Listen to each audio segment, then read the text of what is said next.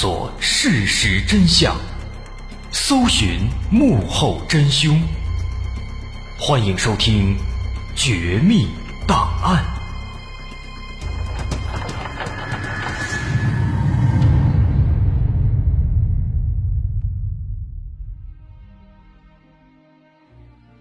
还原事实，探索真相。我是大碗。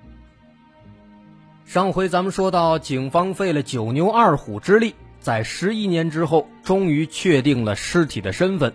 他叫陈志，是老陈夫妇的儿子。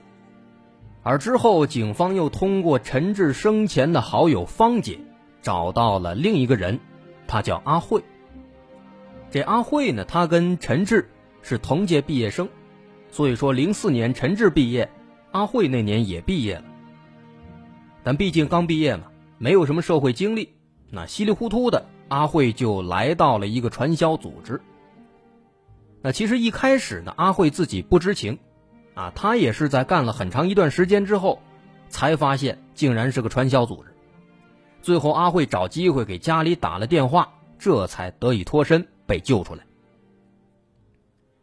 而当年呢，确实也是阿慧把陈志拉下水的。但他也是无意的，因为当时他不知道这是一个传销组织，他当时只想着，啊，自己在广州是一个人，陈志在上海也是一个人，正好陈志现在抱怨上海这工作不喜欢，所以说呢，他就把陈志叫过来了，俩人能够做个伴儿。那这个事儿发生的具体时间，大概呢也是在零四年十月份，啊，他把陈志当时接到了广州。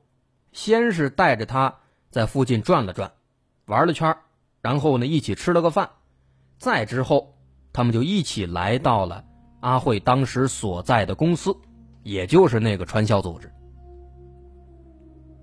但这个组织一共有多少人，阿慧已经记不清了，他只记得当时陈志来到这个组织以后啊，一个主任叫尚少华，他就找到了陈志，开始给他上课。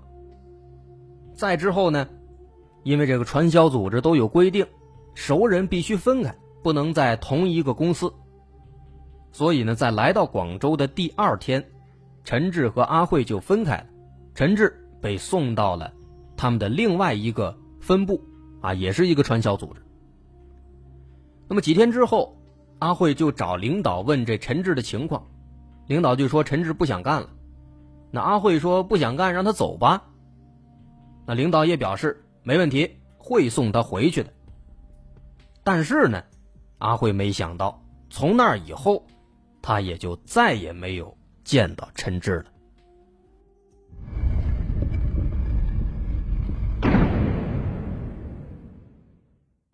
这件事情如今已经过去了十年之久，阿慧跟当时的传销团伙也早就已经没联系了，他也不想再提起那段不愉快的生活。而对警方来说，虽然现在找到了陈志在零四年十月出现在番禺的关键时间点，但是面对这么一起和传销组织有关的刑事案件，大伙儿心里都在发愁。因为传销组织往往有这么几个特点：第一，团伙人数非常多，起码都是几百人开外；第二，他们流动性非常大。啊，为了逃避打击，经常频繁的更换窝点。第三，传销组织内部管理非常严格，限制每个人的人身自由。一个组织里人和人之间都不认识，就算有熟人，也会分开管理，就像是阿慧和陈志那样。因此，传销组织留下的线索痕迹，那是少之又少的。再加上番禺警方这些年来。对当地这传销组织打击力度非常大，很多这个传销组织已经被捣毁了，那现在销声匿迹了。那这样的话，让警方去哪儿找呢？这个组织里面都有什么人？是什么人对陈志动了手？他们又为什么要置陈志于死地呢？目前看来，很难再有突破了。迄今为止。案子已经过去了十一年，当年的抛尸地点，那片废弃的养蛇场，如今也已经变成了一片高楼大厦，很多地方发生了不小的变动。即便如此，警方还是希望能够通过阿慧找到陈志的第一死亡现场，由此再寻找更多的线索。那么，根据阿慧的回忆呢，说那个时候啊，在这个组织里面，他们都是以所谓的这个家为单位，啊，传销组织内部不能叫组织，也不能叫公司，而必须称之为家。那平时活动呢，也都是在家里面，啊，其实就是一个出租屋。那么当年陈志一到番禺，就来到了家里，由此看来，这案件的第一现场最有可能。是在陈志当时所居住的这个屋子里，但是呢，很遗憾，无论阿慧怎么回忆，找了很多个地方，都无法确定当时这个出租屋具体是在哪儿。毕竟十一年来，番禺的变化太大了。那既然如此，警方只能另寻他路了。警方分析认为，找不到这个具体地点。那么就只能从这个传销组织的成员下手，搞清这个组织的内部结构。因为这个犯罪嫌疑人，他很有可能就是这个组织里的某个人或某些人。但前面也说了，传销组织体量往往非常大，动辄几百人。所以说，把当年参加这个组织的全部人员都找出来，一个个问，那显然是不现实的。那这样的话，警方就必须先筛选出来一部分，先确定这个组织当中的哪些人有可能参与到这起案件当中。而想要确定这一点，就必须先搞清楚这个组织它是怎么运作的、怎么划分的，被介绍过来的新人又会经历哪些步骤，经历了哪些步骤之后，他们才能一步一步的进入组织。只有把这些过程搞清楚，警方才有可能知道到底在哪一步上出了问题，负责这个步骤的传销人员，他也就有着最大的作案嫌疑。最终也是功夫不负有心人，通过阿慧一点点的艰难的回忆，很快警方就大概拼凑出了这个组织的结构图。首先。负责接待新人的这个负责人，他们被称之为家长。这个家长的上级叫做主任。这个主任是干什么的？他是负责给新人讲课、给他们洗脑的。就比如，在前面咱们说到过的，当时给陈志讲课的那个主任叫尚少华。那比主任再大一级的叫经理，经理再往上职位最高的。是老总，但这老总不一定只有一位，有可能是好几位。那目前呢，阿慧对这些人只是隐约记得啊，那个主任叫尚少华，这个老总叫王思，那个经理姓吴，但是叫什么就不知道了。不过呢，对这几个名字，阿慧也有难点，因为阿慧当时级别非常低，所以说他没见过这些人。只是听过。那根据这么几个名字呢，警方就在他们的这个数据库里面去找。首先找这老总叫王思的，或者说发音相近的。但是查了一遍了，发现结果太多了，根本查不过来。叫王思的太多了，更别说这个发音相似的了。因此呢，警方认为，算了，还是放弃找这个老总。去找那个姓吴的经理，因为从他们这个级别划分上来看的话呢，经理他应该是一个承上启下的关键人物，而且身为老总的话，王思他应该也不会亲自去处理这种说杀人置人于死地的事情，啊，更有可能是由下面的经理或者主任来做。所以目前来看，这个吴经理，他应该就是破案的关键所在。那么应该从哪儿下手才能找到这个吴经理呢？这个时候啊，警方忽然想到，十多年前，在公安派出所有过一个临时机构叫做打传办，全名是打击传销办公室。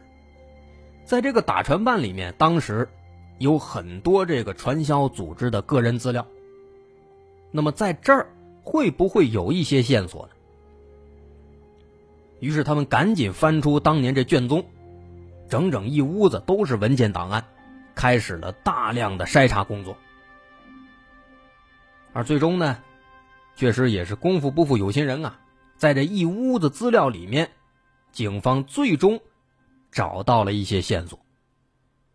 他们发现了一个经理，这经理啊姓胡。在资料上显示，这位胡经理曾经因为非法拘禁他人，被人举报报案。当时警方赶到，解救了这个被拘禁的人，同时也传唤了这个传销组织的一些成员。而就在当时传唤的这批传销组织成员当中，有一个名字，让在场所有人为之振奋。这个名字就是尚少华。也就是那个主任，在尚少华的笔录当中写道：“说自己的上司姓吴，但是当年和尚少华一起被传唤来的那个经理，却一直声称自己姓胡。那么现在问题就来了，这个胡经理，他究竟是不是那个所谓的吴经理呢？这俩是不是同一个人呢？”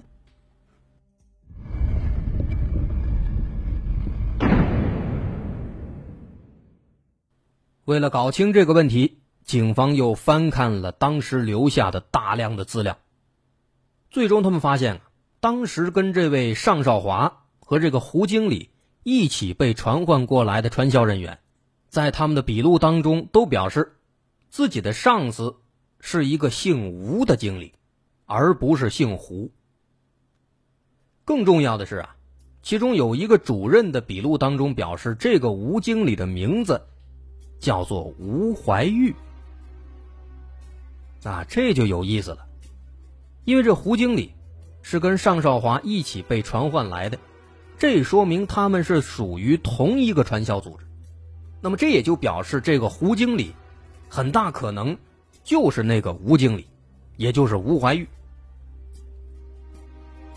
那么在确定这一点之后啊，警方马上开始在这个数据库里面。查这个吴怀玉的信息，结果果然就查到一个符合这个吴经理特征的。这个人啊，来自安徽，体貌特征上和那个吴经理非常相似，应该就是他没错但是面对这个吴怀玉的信息啊，警方产生了一些疑惑，因为资料显示，这个吴怀玉他在二零零零年。曾经就读于南京的一所高校，案发的零四年，他刚好大学毕业，跟死者陈志是同岁同级。难道说这个吴经理，他是一个刚刚毕业的大学生吗？一个刚刚毕业的大学生，他能够独自管理这么大的一个传销组织吗？那根据这个情况，警方就推测。说这个传销组织的这个上层领导，很可能是比较庞大的，就算说是经理，也肯定不只是这吴怀玉一个人，他们肯定是好几个人一起管理。于是警方对这手头的资料又进行了一遍梳理，很快，他们就发现了一个细节：当年的这个笔录当中记载啊，说这个传销组织的上层领导之间关系非常好。而对于吴怀玉这样的一个刚毕业的大学生来说，又有什么人能够和他关系很要好呢？这么一分析啊，警方做出了一个大胆的猜测，说当年这个传销组织的上层人员，很有可能都是大学同学关系。于是警方决定从吴怀玉的这所大学开始入手。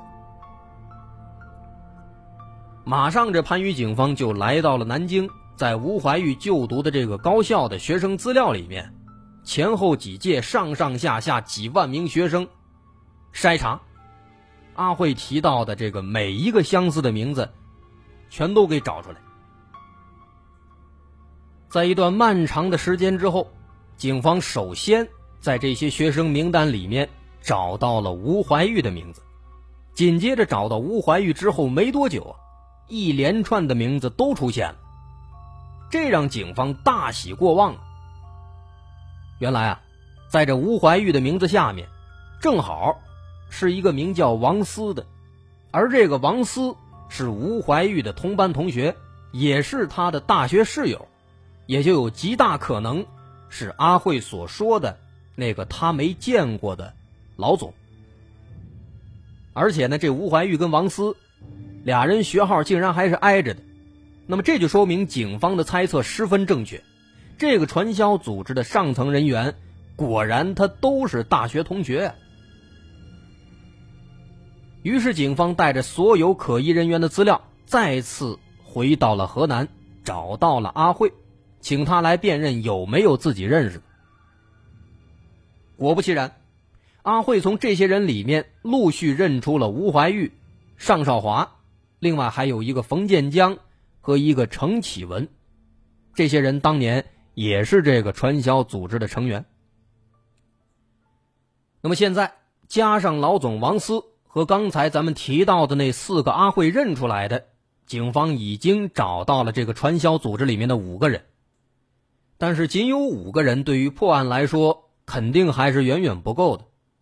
所以在接下来的几个月里面，警方在多个省市继续搜集线索，结合高校的学生名单，找到了更多的成员资料，由最初的五个人发展到了十三个人。而这么多年过去了，现在他们都过着正常的普通的生活，有保险业务员，有手机推销员，还有培训机构的老师，而且他们大多都成了家，跟其他人没有什么不同。但是现在找到了这些成员，并不意味着找到了犯罪嫌疑人，毕竟这个案子还是比较特殊的。到现在为止，警方手上他是没有直接证据的，也不能证明到底是谁杀了陈志，更谈不上这证据链条的完整性了。那么凶手到底是谁呢？而且就算警方认定了其中有人是凶手，又怎么才能拿出证据呢？面对这最后一道难题，警方决定继续撒网找人。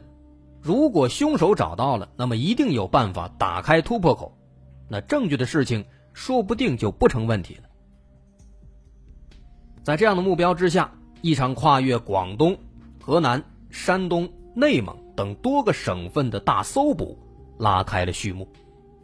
而也就是在这个过程当中，他们在内蒙。找到了最为重要的突破口。当时警方打算抓捕一个名叫尹宝来的嫌疑人，这个人也是王思和吴怀玉的同学。那尹宝来呢，就是当时给陈志上课的主任之一，他也是这个组织的主要负责人之一。但是抓捕这个尹宝来的过程啊，可以说是一波三折。警方先是来到了尹宝来的老家内蒙古，结果发现他人刚刚去了福建，于是警方又来到福建，最终在福建警方的配合之下，才抓住了尹宝来。那么这个尹宝来，他又打开了一个什么样的突破口呢？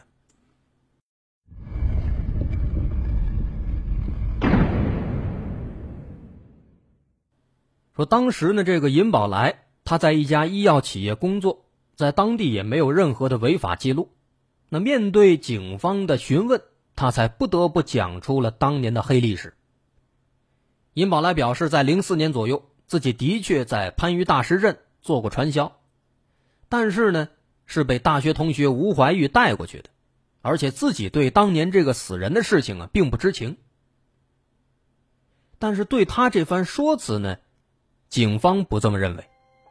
您想，这尹宝来和其他人都是大学同学，一起入伙，理应关系不错。如果说在这种违法团伙内部出现了人命案子这么大的事情，那么为首的这几个大学同学之间不可能互相不知情，他们肯定会互相掩护，防止败露。而事实真相也的确如此，在警方的一步步压力之下，尹宝来最终坚持不住了。他告诉警方，当年的确是组织内部有人杀害了陈志。因为陈志当时得知这是一个传销组织之后，他不愿意做传销，于是王思就带领吴怀玉、冯建江和程启文等人对陈志一边骂一边打，最后打过头来，把陈志活活打死。没想到当年陈志满怀欣喜来到广州，结果第二天就被打死了。在陈志死后，他们对陈志的尸体进行了分尸，把尸块扔到了很多不同的地方，而其中就包括那个废弃的养蛇场。那么，最终在尹宝来招供之后，警方也抓住这个突破口，立刻审讯了王思、冯建江、程启文、尚少华等人。而面对尹宝来的证词以及那些尸块，他们最终也只能承认自己。杀害了陈志。